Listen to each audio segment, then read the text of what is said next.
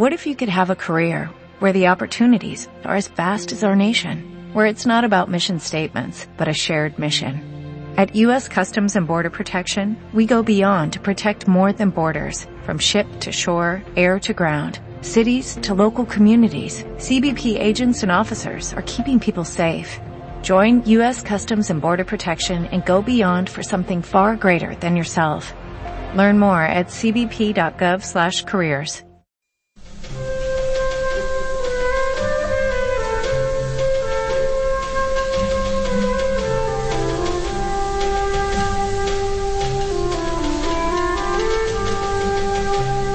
comienza Libertad Constituyente.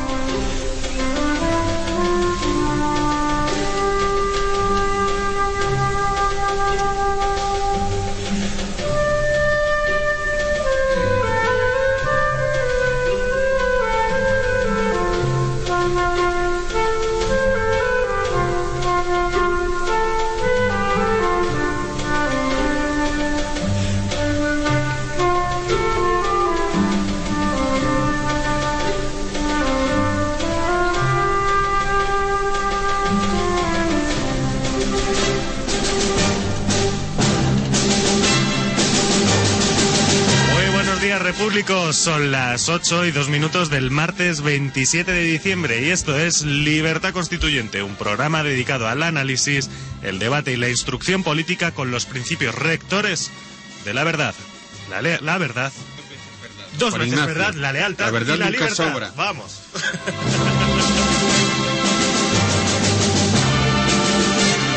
Les saluda el equipo que hace posible el cumplimiento de estos principios día a día. Carlos Gómez en el control de sonido, Rocío Rodríguez en la producción, Juan Martínez, quien les habla y repite, ¿verdad? Porque le parece importantísimo, en la locución, Juan Carlos Barba, al cargo de la sección de economía y hoy con la compañía de don José María Aguilar. Muy buenos días. Muy buenos días, don Juan Ignacio, Y don Armando Merino. Muy buenos días. Buenos días, Juan Ignacio. que fue el responsable de que se distrajera un poco don Juan Ignacio porque estaba dirigiendo la- él con las manos, con unos gestos muy simpáticos, el bolero de Ravel. Y Juan Ignacio estaba e- extasiado. Por un momento me he quedado, me he quedado maravillado. Escuchando el bolero y Eso- viendo a Armando esos gestos tan de la mano tan curiosos y, se ha, y ha repetido- Ha cobrado vi- y se ha vida el quedado- bolero hoy Libertad y se ha quedado atascado en los principios. Hemos tenido un momento de excitación musical.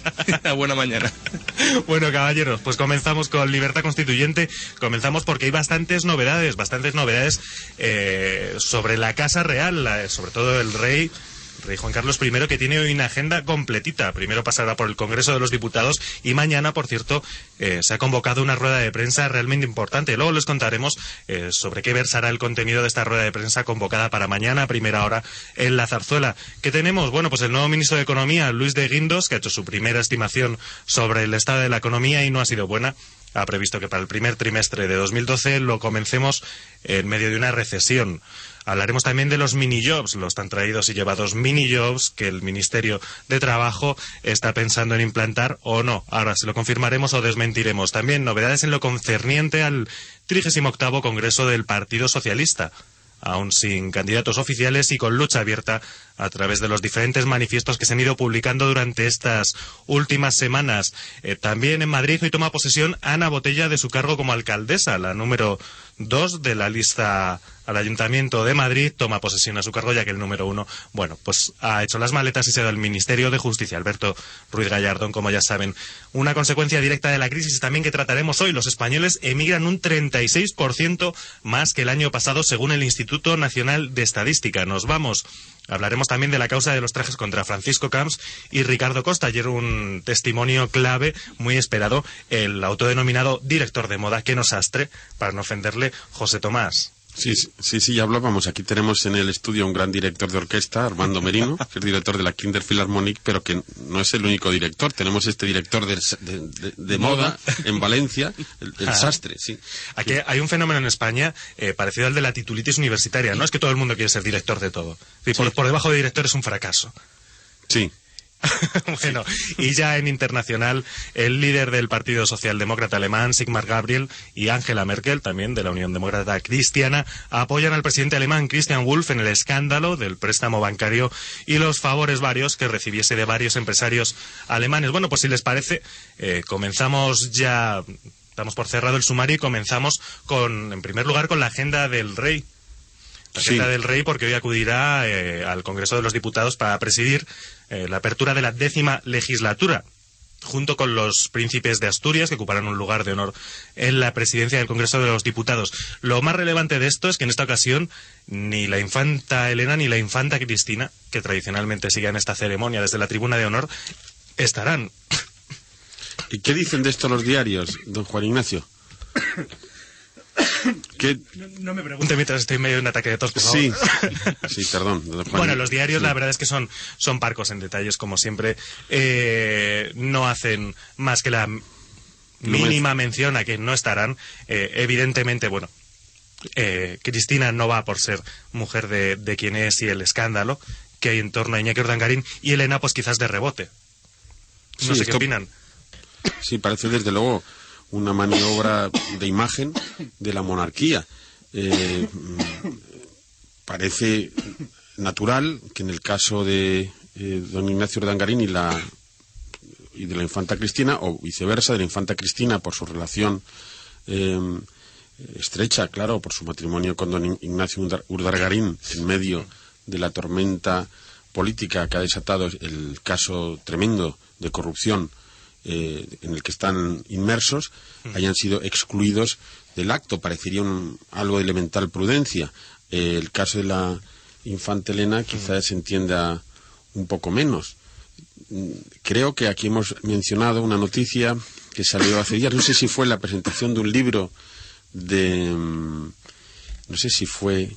No, fue, no, sé, no sé exactamente, de un periodista conocido en el que se afirmó que la infanta Elena representaba em, la esperanza o el honor de la monarquía. No sé si recuerda aquello don, don Juan Ignacio.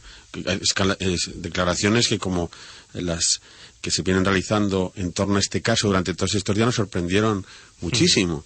Em, y eh, y da la impresión de que hay una especie de facciones o de luchas en el, eh, dentro del, del régimen eh, con partidarios de unos, de otros. eh, da la impresión que se está prepar que hay organizada eh, verdaderamente una lucha en torno a la sucesión Ajá. y mm, y esto eh, Bueno, es lo que parece em, revelar esta noticia, ¿no? La ausencia de las dos eh, infantas de, de ese acto, quizá lo que revele es mm, una cierta, vamos a llamar, prudencia institucional eh, de la Casa Real para evitar añadir leña al fuego. Leña al fuego, lo que pasa es que no sé si verdaderamente se consigue, porque también la ausencia es clamorosa. Exacto. Mm. Parece que, que la ausencia de las infantas, en lugar de eh, limpiar la imagen, por así decirlo, de la Casa Real, la está ensuciando más, porque mm, lo que deja de manifiesto es que dentro de la Casa Real están habiendo cada vez más luchas internas, discusiones, tramas, intrigas de poder, porque parece que es lo único. Aunque los medios no reflejan nada de esto, claro. todo lo que se salga de la normalidad, del guion habitual, del curso establecido eh, de los hechos, pues denota que está pasando algo, ¿verdad? Que, hace, que hace que todo cambie. Bueno, esta es una de las tesis, la de la lucha interna, que se defiende en un artículo que lanzamos desde Diario RC, ya lo saben, www.diariorc.com. Es un artículo escrito por Eulogio Sánchez, eh, que apareció publicado en el diario Hispanidad y que habla precisamente de, eh, bueno, interpreta el discurso navideño del rey eh, en torno a una lucha eh, que podría haber por la sucesión del trono. Es decir, una lucha en, en el- en la cual la princesa de España, Leticia Ortiz, estaría luchando, Maniobrando. maniobrando fuerte eh, por la porque el príncipe, porque el rey Juan Carlos abdicase, esto es lo que defiende este artículo, y que le diese ya paso al príncipe de Asturias, como nosotros damos paso a don Antonio García Trevijano. Muy buenos días. Sí, pero no al príncipe de Asturias. No, no, a don Antonio García Trevijano. Bueno, pero sí, sí, príncipe en este programa, Antonio. príncipe de las letras. Eso es, eso es. Bueno, pues estábamos comentando el artículo que apareció ayer en Diario RC, Sí. un artículo que, que, como ya les contaba a nuestros oyentes, interpretaba el discurso del, del rey en clave sucesoria y decía que lo más importante del discurso del rey había sido el, el apoyo, eh, las palabras de ánimo, de aliento, de reconocimiento a la labor del príncipe Felipe, una labor que ayer hablábamos que no sabíamos muy bien cuál había sido exactamente, ¿no? Sí, he, he leído el artículo ayer y el salvo bueno eh, eh, parece que es un artículo que no está hecho con informaciones creo yo la apariencia se ve muy claro no está hecho con informaciones especiales que tenga de la intimidad de lo que está sucediendo sino hecho escrito por una persona inteligente dotada de sentido lógico que deduce de los acontecimientos eh, externos ya eh, publicados deduce la trama de lo que está pasando en el interior. Y ahí eh, si bien es verdad que recuerda las posiciones del diario El Mundo se olvida de decir que mucho con mucho más nitidez se está pronunciando la, eh, la radio la emisora es radio de Federico Jiménez Los Santos que es así que aboga claramente, está siempre denunciando y pidiendo la dedicación del rey por muchos motivos, aunque nunca declaró, nunca ha declarado exactamente la corrupción, pero eh, se adivina que, que lo que está detrás de todo es la fama de corrupto que tiene el rey. Y por otra parte, Juan, el, el diario El Mundo, Juan de Pedro, De Pedro J. Ramírez. Sí, de Pedro J. Mm, Lo que él ha hecho es poner en relación esos, lo que ha hecho el artículo, quiero decir, que estamos comentando, poner en relación hechos externos para deducir la trama interna. Y en la trama interna, aunque también es verdad que, que es natural que la Leticia, la, la mujer del príncipe, esté deseando que, que el rey abdique o se muera para que al llegar al poder, pues que, que no le pase lo que en Inglaterra, sin embargo, lo que es absurdo es pensar que ha habido un pacto eh, entre el rey y el príncipe heredero, en virtud del cual el rey alababa en el discurso públicamente al príncipe a cambio de que el príncipe consiguiera eh, embrillara, como se dice, sujetara las ambiciones de la princesa y que no insistiera más en el tema de la abdicación de acuerdo con el periodista famoso del mundo. Eso es absurdo porque eh, no, no necesita ningún pacto el príncipe ni el rey para saber que no hay, no hay una sola posibilidad de que en vida, salvo una circunstancia extraordinaria, imprevista, de que el rey pudiera apartar de la corona, de la sucesión, al príncipe heredero. Por tanto, ese pacto es imposible, eso no es, no es susceptible de pacto, puesto que ya lo tiene el heredero ganado sin pactar nada. Y el, por- pero salvo eso, tiene una, es un artículo escrito con mucha lógica. Nada más. Tiene el interés de que enlaza y, y une los acontecimientos en virtud de un hilo que está inventado, pero como dirían los italianos, no es exacto, pero no, no es verdadero, no es vero, pero bien trovado, bien, en- bien encontrado, bien hallado. Bueno, pues Esa es mi opinión. Con- Pero que merecía la pena publicarlo en nuestro diario porque enlaza muy bien los hechos externos y recuerda el apoyo explícito por parte de Federico Jiménez Los Santos y también, pero no, no de- con tanta insistencia por el mundo, para que el rey abdique ya en favor del príncipe porque creen que si no abdica enseguida las torpezas del rey, según en opinión de ellos, eh, yo pienso otra cosa, quizás mucho más grave que lo que ellos dicen, eh, no sin quizás, seguro, más grave, pero que ellos piden la abdicación como método o modo de salvar a tiempo la monarquía.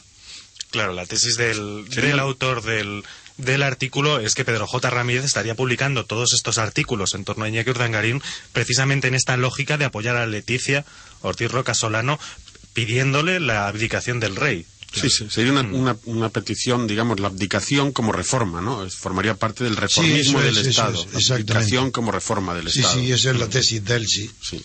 Claro que tampoco creo yo que la princesa tenga el atrevimiento de llegar a acuerdos o pactos con nadie extraño fuera de su marido. Me parece imposible que ella pueda estar de acuerdo con ningún periodista sobre todo.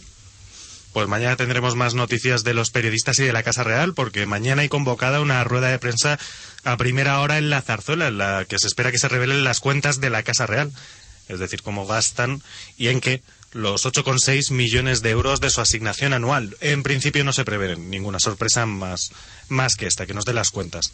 ¿Qué les parece? Nada, ahí no, va a salir no hay nada curiosidad, ridículo. Lo irrelevante, sí. Sí, eso no tiene interés. Claro, es como si una empresa a la que está se realiza una inspección Me, han- me fiscal. han dicho que está ahí Armando, nuestro, Sí, nuestro Armando Merino, director sí, de música, ¿no? Sí, buenos días, Antonio. ¿Qué hay, Sí, que además ha, ha- ha empezado dirigiendo la, el bolero de Ravel en el- con unos gestos mm, estu- expresivos y, estupendo. Y Juan Ignacio entonces, maravillado, contemplando, se, se- se- se ha quedado parado y ha repetido, el- los, se ha quedado atascado en los principios arrobo, del movimiento, se ha quedado atascado En la verdad, en la verdad y la verdad, y, y- y- y bueno, y ha sido muy, inter- muy gracioso el, el inicio del Pero programa. qué pena no es, haberlo visto todos, que no fuera en televisión. Claro. Sí, sí, sí. Aunque ya os adelanto que, va, que el proyecto de televisar lo que tenemos eh, lo, vamos, le- lo he pensado bien y, y es muy probable que después de que alcancemos el número uno, que estoy seguro de hacerlo, eh, que tal vez lo consigamos este fin de- antes de fin de año, el último día de año. Pero yo quiero volver a insistir, aunque es verdad que el nuestro director, joven director, Juan Ignacio, de momento me convenció que no lo hiciéramos, pero sin embargo yo después lo he vuelto a pensar y no estoy tan convencido de que sea útil y necesario eh, televisar nuestro programa. Bueno, Como eso no estoy convencido. Yo vengo, yo vengo en traje todos los días, ¿eh? o sea que por, por mi imagen, que no sea, yo estoy dispuesto a salir. ¿eh? Sí, Sí, sí, sí, no pasa nada. Pero tú me convenciste de que, de que no merecía la pena. Es que hizo algunas consultas, Juan Ignacio, con, un, Ah. con un director de moda, como, como el sastre este de Valencia. Tomás, y claro, llegó a la conclusión de que, de que habría que renovar el vestuario de todos los asistentes aquí. Efectivamente. No teníamos presupuesto todavía. Fue, fue por ganar tiempo, Antonio, pero ya he conseguido los, los trajes y ya podemos emitir. ¿eh? Bueno, pues entonces, una vez que tengamos el número uno, la siguiente operación que hacemos, pero pronto, es la televisi- televisar, eh, hacer en televisión nuestro nuestra emisión, nuestro programa. Pues hoy, hoy hubiera sido los instantes iniciales del Por eso- programa, por don eso Antonio, hubieran sido en- televisivos completamente. Claro, si es que sois vosotros que me lo habéis recordado al contarme eh, la anécdota esta de Armando dirigiendo el bolero. Sí, bueno, empezó Juan Ignacio dirigiéndolo con unos gestos muy, Ah. eh, muy románticos, Sí, con sí. un- pero entonces entró ya Armando con la precisión, ya tomó la, la batuta y dijo, no, no, no, no, no, esto no se dirige así. Yo insisto en mi momento favorito del programa de hoy ha sido mi ataque de tos. Creo que ha sido, ha estado ahí arriba del todo. Pero bueno, continuamos si les Gran parece con la actualidad.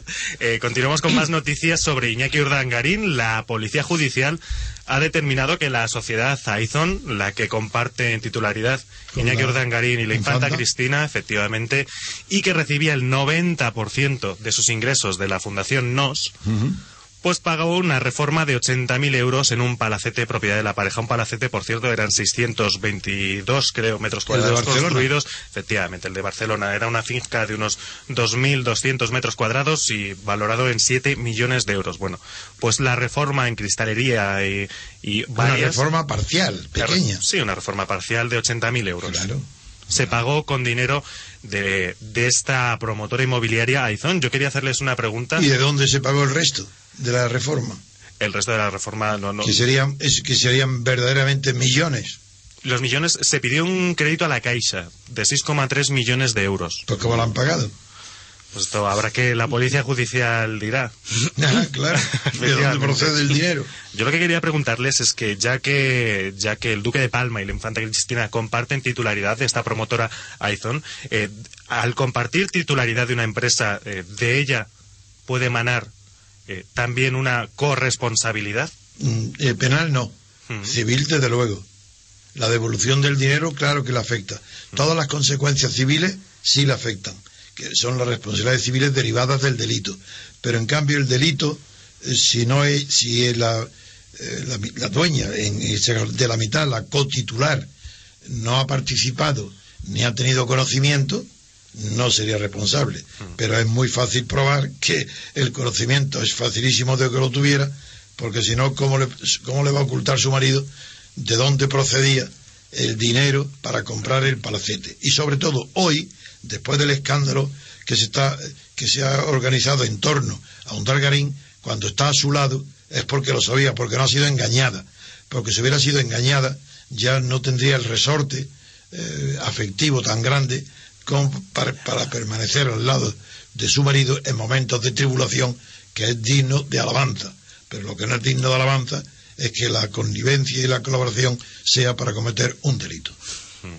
En cualquier caso, habría que habría que llamar a declarar a la infanta Cristina en una, Eso es en un una futurible imputación de Iñaki No, pero eso es inevitable. Ayer en, el, en la reunión de ayer, en el coloquio que tuvimos ayer con el- de abogados Hmm. sobre el tema de la independencia, de la justicia, tanto Jesús Santaella eh, como eh, nuestro abogado eh, Pedro Manuel González eh, coincidieron conmigo también en que es inevitable la imputación, no, no, la convocatoria de la princesa como testigo a declarar.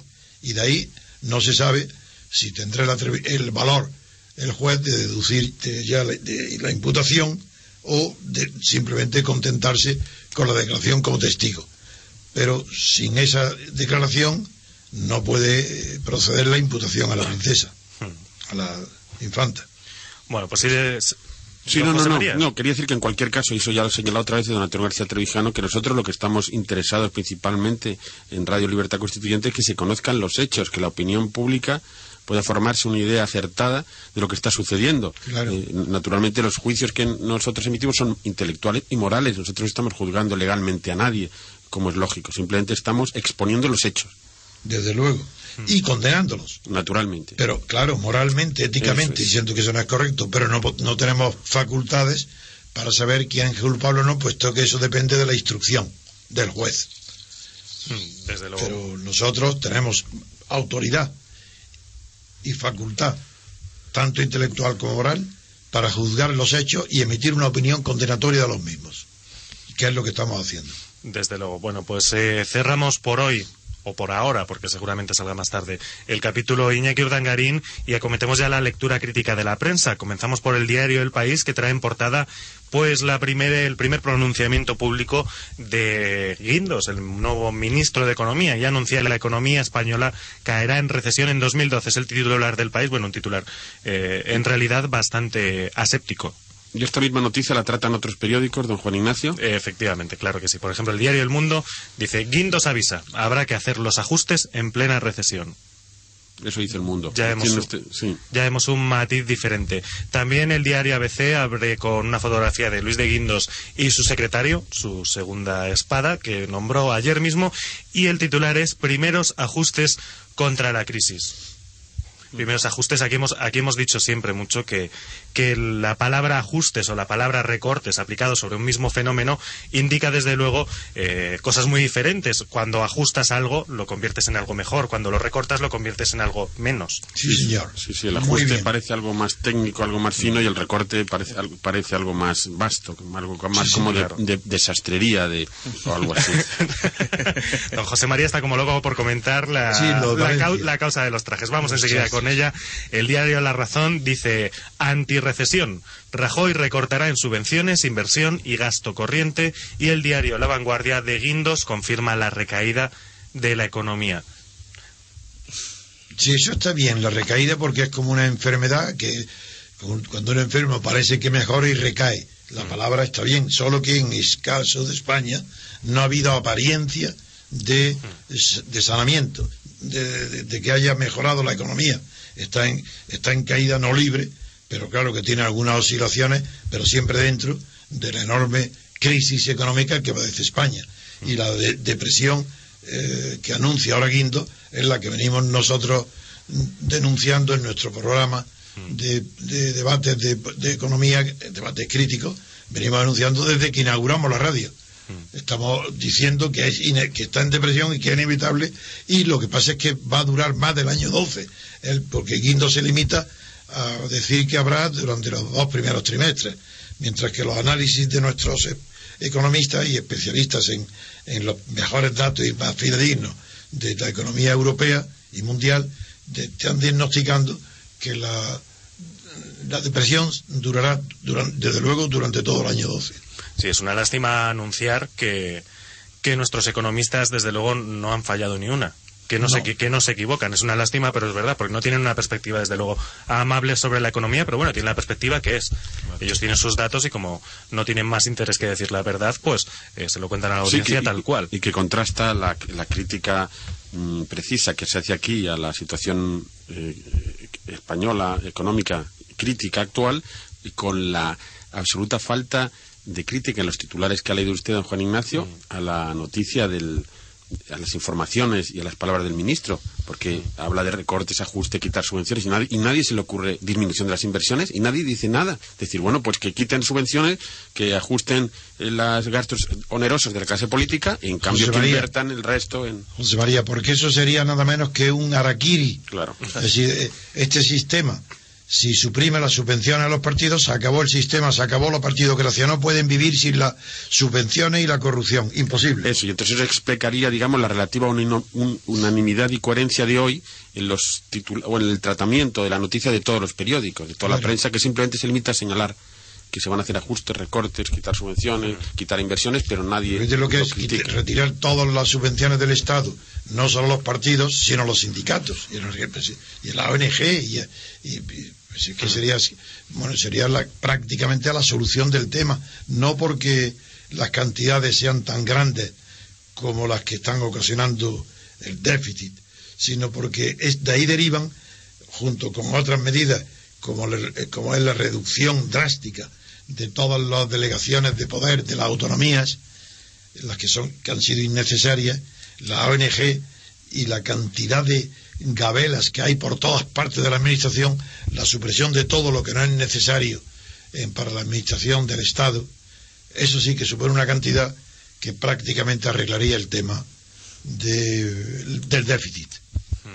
Que ya estamos nosotros preparando un libro sobre ese tema, que lo está tratando eh, el, el libro Lorenzo Alonso.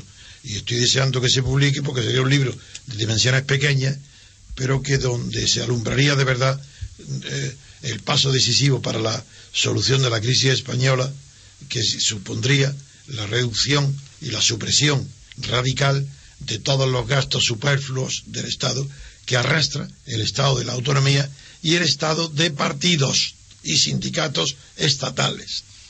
Bueno, pues habla don Sí, Antonio todo de... eso lo ha tratado en efecto. lo va- eh, sé que el, el libro al que se refiere don Antonio está bastante avanzado. Algunos y de sus capítulos están siendo adelantados eso ya es, en nuestro diario. Eso algunos. es, eso es. Y, en- y aquí también en la radio ha tratado algunos detalles de que luego ex- tratará con más extensión en el que libro. es importantísima su contribución porque es un puente de unión entre la visión política que nosotros directamente hacemos aquí y la visión económica de la economía que hacen nuestros eh, eh, partícipes en el programa de crítica de la economía. Porque evidentemente la solución no puede ser más que política porque no, se, no existe ninguna economía política. Lo que hay siempre es política económica. Y sin la visión política, la economía no tiene solución alguna, la crisis económica. Sí, sí. Y, y en la- el puente de unión entre, entre nuestros análisis de la política y los análisis de la economía de nuestro programa, eso es importante que estén siempre presente algún eh, especialista en el tema, como es el caso de Lorenzo Alonso, que es funcionario especializado en, en temas de importancia capital para la reducción del gasto público. Claro, porque la particular em, visión política o la particular política económica del Estado de partidos eh, está directamente relacionada en España y en Europa con la crisis económica tan brutal que existe. Sin esa mentalidad de partido eh, llevada a la, a la economía sería muy difícil explicar la crisis. y no solo por la cantidad que ellos gastan directamente, sino que no hay presidente, no hay ningún no se, no hay ningún puesto de trabajo que se cree con autonomía y que no empiece su función creando y pidiendo más gastos. Los presidentes de la autonomía rivalizan entre sí, rivalizan entre sí para ver quién es más faraónico, quién gasta mejor y más, con más suntuosidad, quién tiene más aparatos de coches, de palacios, de oficinas, de secretarios, de viajes, de mariscos. Esa es, esa es el- el- la índole de las autonomías. A eso es a lo que ha conducido a la ruina de España. Bueno, y precisamente hablando de autonomías, ayer sabíamos que la Generalitat Valenciana está con un déficit de liquidez importante, debe 10.889 millones y solamente tiene en caja 2.000. Sí, lo que ha decidido por lo visto es no pagar, creo, al, al Estado sus deudas Mm, vencidas, no pagárselas a la Administración Central. Efectivamente, buscará un rescate, sí, probablemente. Ella se está empezando a hablar de rescate, de pedir un rescate a la Administración Central, a Mariano Rajoy, una inyección de liquidez fuerte. Bueno, vamos a hacer una pequeña parada. Antes de decir que la palabra rescate también está bien para los secuestros. Eso, o, o los naufragios. No, no, que está bien empleada en ese caso, pero entendiendo que lo que hay en la autonomía es un secuestro de las facultades del Estado. Entonces hay que rescatarla, no, no con dinero de, para los bancos, sino rescat, rescatar las facultades que han sido indebidamente trasladadas a la periferia o bajo el pretexto de una descentralización que ha sido mal llevada, puesto que no ha implicado desconcentración del poder, sino multiplicación de las concentraciones del poder mul- multiplicadas por 17 veces. Hay 17 concentraciones de poder, es decir, 17 dictadurillas pequeñas. Bueno, pues ahora sí que nos vamos a publicidad y enseguida volvemos con más libertad constituyente y con muchísimas, muchísimas más noticias. Hasta ahora. Están escuchando Libertad Constituyente. Escuche también Libertad Constituyente en www.diariorc.com o en www.radiolibertad.com.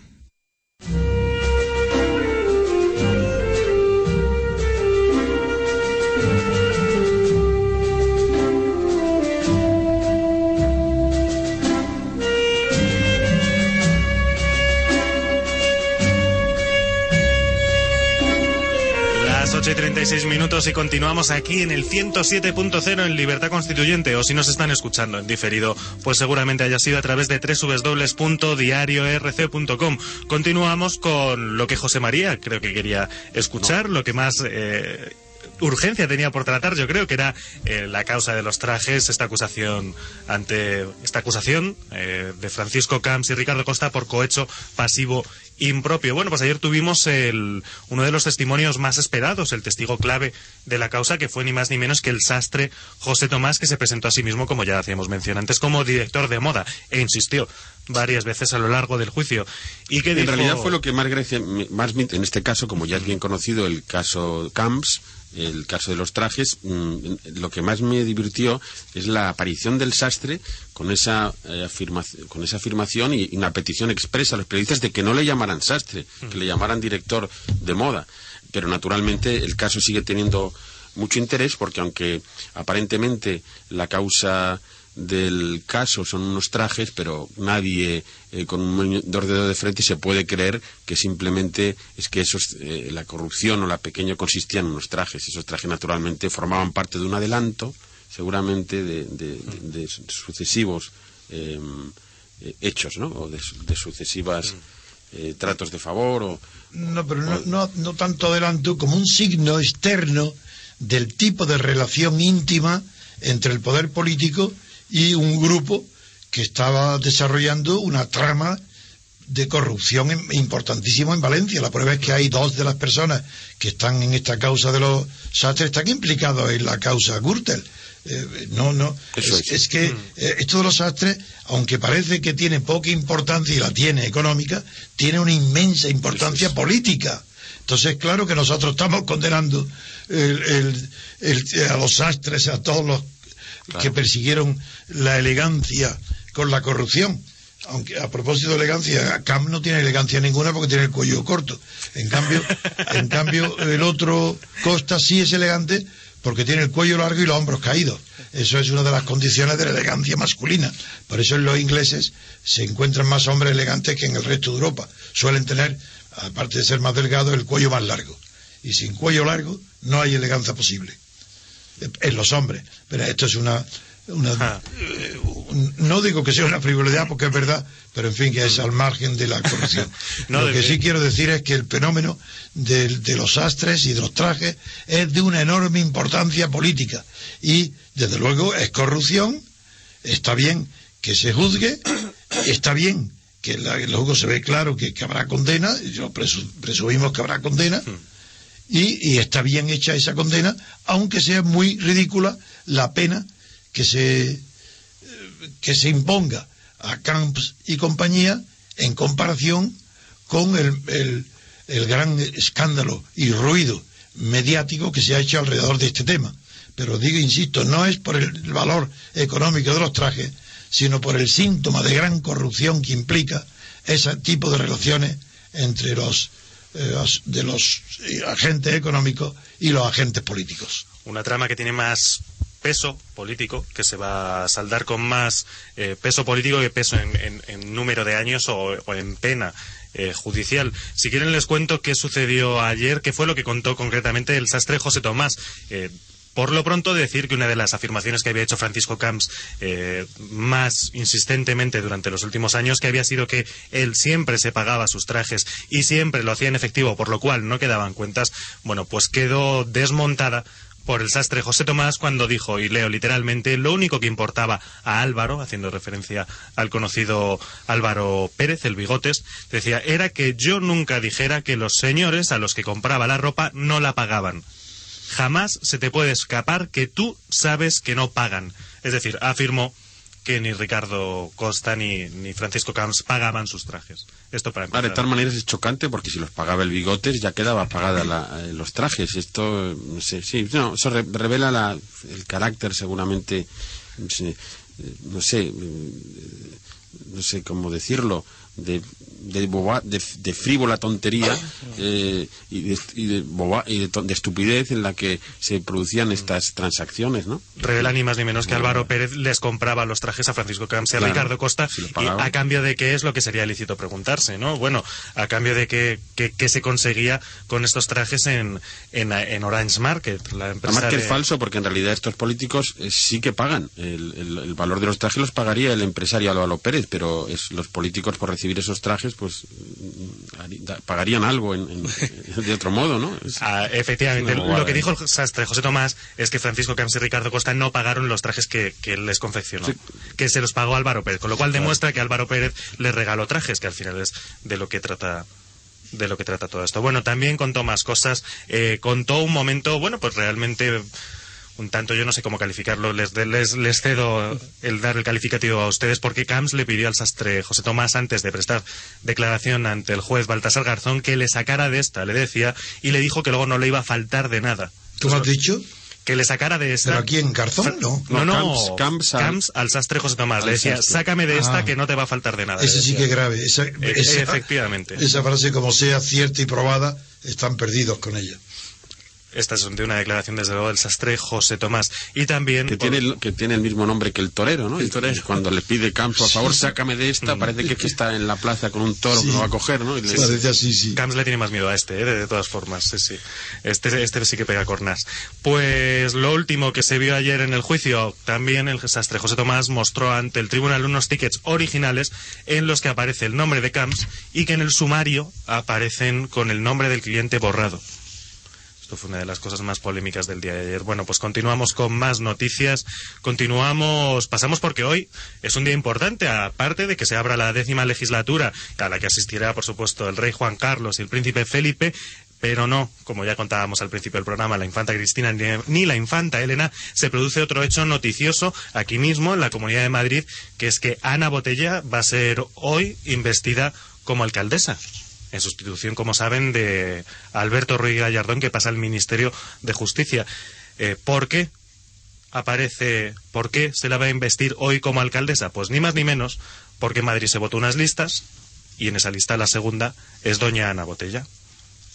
Sí, y no les basta con que corra el escalafón simplemente, sino que lo quieren rodear del, del ritual o del oropel de la toma de posesión de una alcaldía. Pues nada, otra otra impostura más de este si- del sistema electoral eh, vigente. Porque hay muchas quejas en la calle, bueno, en ciertos círculos que dicen, bueno, pero yo no he votado a Ana Botella. ¿Qué habría que decirles? Que, sí, que no, si la claro. votaron, que votaran no, la tú has lista. votado la lista, no, tú votado has, la lista. tú has votado toda la lista. Exacto. No, Claro. Eso es una consecuencia de que no hay representantes. Si la elección proporcional no permite que haya representantes, lo que hay es designaciones por parte del Poder Ejecutivo de los, de los partidos, de los gobiernos de los partidos, de los candidatos, pero estos, los elegidos, no representan a nadie diferente del jefe del partido que los ha incluido en la lista. Ni decir que, que el, ayuntamiento nunca ha tenido tan, e igual que en el resto del Estado, eh, o en el Estado, no hay representantes. Son delegaciones designadas desde arriba. Entonces se va a uno, el primero, le sustituye el dos, pe- sin ninguna sin ningún problema de la- que afecta a la representación, por puesto que no la hay. No lo hay. Y tampoco en los ayuntamientos, donde hasta en los más pequeños, porque en Madrid podía Igual, entenderse que fuera, estuviera en manos de uno de los partidos mm, principales o más potentes, pero en el resto de España, hasta los pueblos más pequeñitos, ya son los partidos los que se han adueñado de los gobiernos municipales. Además, creando con esa cosa tan curiosa del gobierno, eh, gobierno titular y el gobierno, eh, el alcalde de gobierno y alcalde de la oposición, diputados de gobierno y diputados de la, del- de la oposición. Ya han llenado pueblos pequeños, hay, hay a veces más concejales que habitantes, eh, prácticamente. Dice un amigo mío que ya en los pueblos pequeños, entre rotondas y concejales, no hay más que rotondas y concejales. Claro, con lo cual no hay lugar a la, a la indignación porque Ana Botella sea ahora la... Lo único que hay, porque es lo que se oye mucho ahora aquí en Madrid, que estoy pasando estos días, ¿no? Porque Ana Botella, digo, bueno, pero no hay que... O sea, es lo normal, ¿cómo te vas a indignar por eso, no? Lo único que hay lugar es a la lucha para poder conseguir la Claro, representación. disfruten lo votado o si no, luchen porque esto cambie, ¿no? Luchen pacíficamente, desde luego, cívicamente, pero, pero luchen porque esto cambie. Exacto.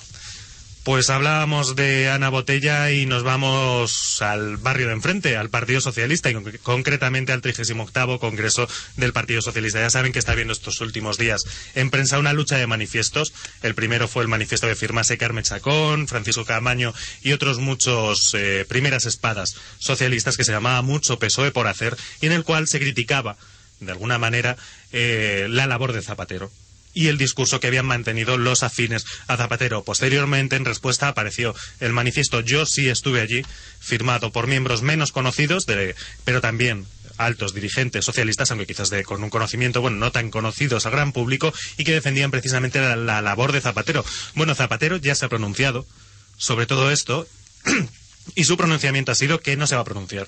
Dice, no voy a pronunciarme para decir ni siquiera lo que convenga. Esto es lo que ha dicho. ¿Qué opinión le merecen a la mesa estas declaraciones de Zapatero o la situación en general que A está mí viviendo a- el PSOE? Yo antes, con permiso de don Juan Ignacio, Sí. eh, quería eh, resaltar el título de la conferencia eh, que se va a celebrar hoy. Sí, que sí, se va a llamar la respuesta de la socialdemocracia a la crisis en Europa. Sería al revés, habría que decir, a ver qué respuesta da Europa a la crisis de la socialdemocracia, puesto que la crisis europea la ha producido la so- socialdemocracia. Es netamente una crisis socialdemocrática, ausencia de absoluta de ideología y, de ideales políticos, em, demagogia, em, No, pero eso le pasa a casi todas las, las ideas con pretensiones dogmáticas, como la socialdemocracia, que quieren sacar de las que ellas son el fundamento de sí mismas. Y como el varón de Munchausen, si caen en un, del caballo en un hoyo, sacan del hoyo tirándose del cabello ellos mismos para arriba. Sí, sí, sí, Eso- así es. Esa es la socialdemocracia. Eso es Son justamente. metafísicos. Y el título de la, del título de la conferencia expresa eh, de un modo naturalmente mucho, mucho menos interesante el, la- el título del- de la obra que ha mencionado don Antonio. Se me adelanta José María leyéndome la pantalla, yo creo que la voy a apagar para que, para que se me disciplinen. Bueno, pues efectivamente es una conferencia que celebrará Josep Bor- Borrell, que también publicase ayer un artículo en el diario público dando su apoyo, una figura que vuelve que estaba allí en una universidad en Florencia, ¿verdad? Y que vuelve, la Universidad Europea de Florencia, si no recuerdo mal, y que vuelve para apoyar el manifiesto Mucho PSOE por hacer. Y es el que pronunciará esta conferencia, ¿no? La que llevará el título. La respuesta de la socialdemocracia a la crisis. Eh, sí, que, Efectivamente. que- que hace falta tener cara dura, ¿no? Para titular así una conferencia. De- En est- en estos momentos. claro. Por el momento parece también que los partidarios eh, de Alfredo Pérez Rubalcaba piensan publicar en los próximos días, aunque aún, aún no hay nada definitivo, pero parece ser que sí que se están jugando con la idea de publicar un nuevo manifiesto. Parece ser el que el manifiesto Yo sí estuve allí eh, no ha tenido el efecto deseado. Como sino- dije el otro día, recordando la frase de Shakespeare en la batalla de Azincourt de Enrique IV, que exhortaba a los soldados de lucha diciendo yo, todas las generaciones futuras tal, o dirían a los jóvenes, yo estuve allí en Azincourt. Estos que no tienen imaginación ninguna y son tan cursi con- en sus palabras que hay que ver que decir yo estuve allí. Hay que ver. Bueno, pues así están las cosas en el Partido Socialista a un mes y una semana escasa para el 38 Congreso, del cual se espera que aparezca el nuevo líder de las filas socialistas. De momento, Bueno, líder, ya sabe usted que aquí a los, nosotros nos- no, No, jefes. Jefes, el nuevo jefe, el líder Líderes hay, no son. hay poca liderazgo ahí. No. A los líderes, las masas los siguen. Pues Aquí no hay ninguno a quien sigan las masas. Ellos, con demagogia, se ponen al frente de las masas, se ponen al frente del, mm, de la manifestación. Bueno, pues jefe dirigente del Partido Socialista, lo comprobaremos en un mes y una semana. Dicen que por, lo, por de pronto no hay grandes apoyos. De momento lo que se espera es que si sale un, un líder, ¿no? Sino es que, líder es una palabra muy hermosa. no está, líder eh, tiene un significado muy positivo en, el español y es una cosa muy hermosa. Y, en todos los idiomas. Y en todos los idiomas. Es una palabra que no está deteriorada, no está estropeada. Por tanto, no se la podemos aplicar a esta gente. Porque no, ahora sí está estropeada porque llaman líder a cualquier jefe. Eso, es, es, estropear la palabra, claro. Llamar líder es... Por eso yo me niego yo, y, siguiendo la línea no, solamente de precisión del lenguaje que nos imponemos aquí, sino la, también la de la veracidad y la estética del lenguaje. No podemos, no podemos estropear palabras tan hermosas aplicándoselas a, estos, a este tipo de, de, dirigente, ha dicho usted. dirigente, primera espada. Le, he llegado a llamar hoy primera espada, o sea que imagínese. Pues de acuerdo, pues, nunca más le llamaré líder. Bueno, Continuamos, más noticias. La salida de españoles, se lo anunciaba durante el sumario, la salida de españoles se dispara en un 36,6% este año por la crisis. Este es un tema el la salida de españoles de España, ¿no? Perdón, el título es horrible. ¿Cómo? lea el título, ¿qué dice? La salida de españoles se dispara, ya sé que no le gusta la expresión se dispara, un 36. No, no, se dispara, en metafórica está bien. Ah. Lo que no me gusta es la salida de. Porque aquí, ¿qué salida? ¿De Españoles huyendo, capitales huyendo capitales o trabajadores para, para trabajar fuera. Es que no dice de qué, salida de qué. Sí, sí, es verdad. Y ya produce la extrañeza. ¿Qué es esto? Españoles saliendo, una noticia, un titular, nunca puede provocar una duda, mm. si no es que está mal hecho. Sí. Estamos hablando evidentemente de, de emigración, de españoles que... Claro, que eso lo sabe el que lea la noticia. el titular no lo dice. Sí, además se refiere salida no de vacaciones, sino salida para trabajar. Ya. en rigor esto no es un título. Bueno, sí. Es sí, no, es que tiene, claro, es que no, eh, dicho así, eh, naturalmente no se entiende bien. Lo importante, la importancia que tiene es la aparición o la reaparición del fenómeno de la emigración claro, por, la pobreza. por la pobreza y por la falta de oportunidades, pero emigración que en este caso afecta no solamente a trabajadores eh, o de, con oficios o pequeños mm, con cualificación pequeña, sino que está afectando a profesionales de la más alta cualificación o por lo menos a, profesionales, ¿no? que son los que ingenieros, médicos, arquitectos que están abandonando España por la ausencia hmm. de posibilidades de trabajo. Sí. Bueno, yo conozco en el caso de la arquitectura y todos los, todo lo relacionado con la construcción se han hundido, eh, los estudios se han venido abajo eh, de manera impresionante, lo que es una hmm. cosa terrible, ¿no? Que indica verdaderamente la depauperación, el empobrecimiento brutal que ya hay en España, puesto que está afectando a profesionales que tradicionalmente tenían trabajo y se ganaban bien la vida. Bueno, y aquí mismo tenemos un ejemplo, Armando Merino, que se ha marchado precisamente a Alemania. Sí, sí. Tuvo que hacer las maletas. En el, evidentemente, en el ámbito cultural eh, y artístico, pues es la misma situación de pobreza, eh, ya no solamente laboral, sino también moral y de, y, de y estética que, que, se vive en España, por la cual, pues sí, muchos nos, nos vamos en busca de muchos dicen oportunidades, pero yo diría también de, un sitio en donde se pueda eh, desarrollar una labor eh, con, con respaldo, ¿no? Y en la que no se tenga que estar luchando contra todos los elementos posibles, ¿no?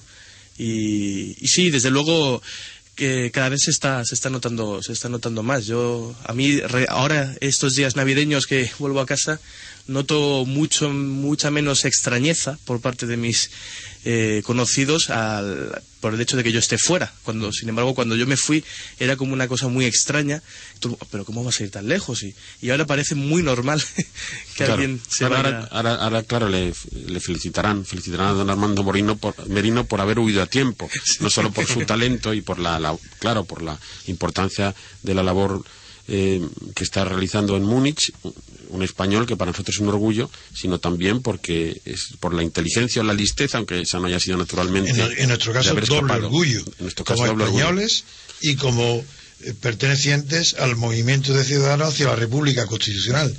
tenemos el doble orgullo de tener a un director de la calidad eh, artística de Armando en Múnich, al frente de la orquesta de la Kinder Philharmonic Sí, y, bueno, y decir ya, ya que estamos hablando de este tema, que no será por parte mía que, el, que, el, MCRC, desde luego, no se conoce en la comunidad española de Múnich. También, evidentemente, con alemanes, y, y ya que hablamos del tema, me parece interesante resaltar cómo la, la, el consenso partitocrático en Alemania está mucho más eh, eh, incrustado en las mentes de los, de los alemanes Claro. que no en la de los españoles. Eso es normal, porque fue el patriotismo constitucional el que lo metió. Es decir, la, la depresión, la angustia del pueblo alemán después de la derrota del sistema nazi, de Hitler, al que el pueblo alemán en más de un 90% había apoyado con entusiasmo, no, no simplemente que aprobara, sino que estaba entusiasmado, eh, la derrota le causó tal depresión y tal imposibilidad después del holocausto sobre todo de, de sobrevivir con cierta dignidad que tuvieron que inventarse en primer lugar el- el patriotismo constitucional así ya que no podían presumir de patriotas de patria de suelo de nación y territorio pues presumir de patriotismo constitucional.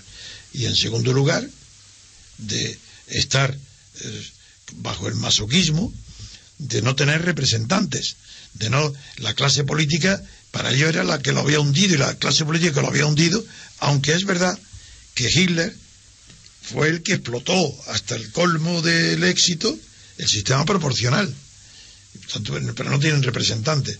Y ahí se da la contradicción que la causa verdadera de la degeneración del pueblo alemán, no hablo de los jefes de Hitler, sino del pueblo degenerado que apoyó a, a esas locuras de la, de la guerra y del holocausto, estaba, no estaba representado por los partidos, sino que él estaba adherido a las listas que hacían los jefes de partido, de, no en plural, en realidad, aunque empezó siendo también junto al partido nazi, estaba el partido de von Papen, el demócrata cristiano, terminó siendo en realidad nada más que un solo partido, que era el partido totalitario nazi. Hablamos de Alemania y la actualidad también nos lleva desde luego allí, a través del presidente Wolf, ya saben, el presidente de la República Alemana, que eh, percibiese, que recibiese un crédito de medio millón de euros de un empresario privado y que se lo ocultase al Congreso. Tenemos novedades porque tanto los líderes del Partido Socialdemócrata, eh, me ayudará usted eh, con su nombre, ahora mismo no lo tengo eh, el líder del Partido Socialdemócrata, bueno, tanto como Angela Merkel eh, de la CDU, han mostrado su apoyo directo a, a Wolf y han llegado a decir que sería un desastre cercano a una, crisi- a una crisis nacional si dimite un segundo presidente en menos de dos años. Como ya sucediera exacto con el, Mm. con el anterior. ¿Qué clima hay respecto a este, a este asunto en Alemania? Pues eh, justo hoy, hace una semana, el pasado martes, eh, aparecía esta noticia en la portada del Süddeutsche Zeitung, que es el periódico más eh, importante de, de Alemania. Eh, ya no el Frankfurt Allgemeine Zeitung, el, el Frankfurt. eh, dentro de Alemania no, es Ah. eh, fuera de Alemania, evidentemente el Frankfurt al, Allgemeine. Yo es el único que sí me preocupa, ¿eh? los demás no los conozco. Claro. Este bueno, Die Welt también, ¿no? Sí, exacto. Die Welt son... Este es un periódico que se queda más en casa, por así decirlo. No, no, no sale fuera, pero desde luego eh, hoy en día es el que goza de más prestigio, también por su corrección eh, lingüística y, y gramatical, que es algo que cuida mucho, ¿no? Y esta, esta noticia precisamente era la portada del, del periódico hace, hace una semana. eh, y explicaba la, la noticia que efectivamente las declaraciones de, de Merkel, en las cuales mm, dejaba el, el asunto eh, como que caminara por sí solo, ¿no? No decía que si había algún tipo de responsabilidad que ya se dirimiría, pero en fin, yo creo que lo que demuestra esto es que eh, efectivamente, aun dentro de la, de la partitocracia alemana y de la corrupción que allí existe, mm, creo que por los motivos que acaba de explicar don Antonio hace un momento, aún queda un poco más de decoro en la, en la clase política y como comentábamos con José María, pues si, si hay un escándalo ya grande en Alemania por este tema, pues con la corrupción que hay en España, ¿qué tendríamos que, qué tendría que pasar, no? Con Claro, si algo- nos escandalizamos por el caso de Wolf, que es escandaloso, porque el que la primera, eh, en la Merkel, la presidenta del gobierno, eh, no haga unas declaraciones condenando eh, estas informaciones, vamos, condenando los hechos que estas informaciones revelan, ya es escandaloso. También revela otra cosa muy importante que ya hemos tra- tratado aquí en, Libertad Constituyente, que es que, eh, claro, las eh, corrupciones de las gentes de los partidos, la, los, las crisis, los problemas de corrupción que atañen a los líderes, a los jefes de los partidos y a los partidos mismos, cuando es muy grande se convierte en crisis de Estado. Por tanto, y para evitar el desprestigio de la clase política de los partidos políticos y naturalmente las consecuencias críticas para el Estado que eso puede tener cuando ya rampante la corrupción, por eso evitan toda declaración o incluso llegan a disculparlo. Bueno, el presidente Wolf que se enfrentase la semana pasada al Consejo de Ancianos, una especie de comisión de control parlamentaria, si no me equivoco, y que cuya está previsto que se pasase este Consejo de Ancianos se declaró incompetente, dijo que si alguien tenía que hacer algo era la Fiscalía, eh, con lo cual, aquí seguimos, recibe el apoyo Wolf, del apoyo de Sigmar Gabriel, por cierto, el líder del Partido Socialdemócrata, y de Angela Merkel, del CDU. Concluimos aquí nuestra primera hora dedicada a informativos y nos vamos ya al debate, al debate separar los dos poderes. Será después de una pequeña parada de publicidad. Sigan con nosotros, Repúblicos, en el 107. Están escuchando Libertad Constituyente, de lunes a sábado de 8 a 10 y media de la mañana y de 12 a 2 y media de la madrugada.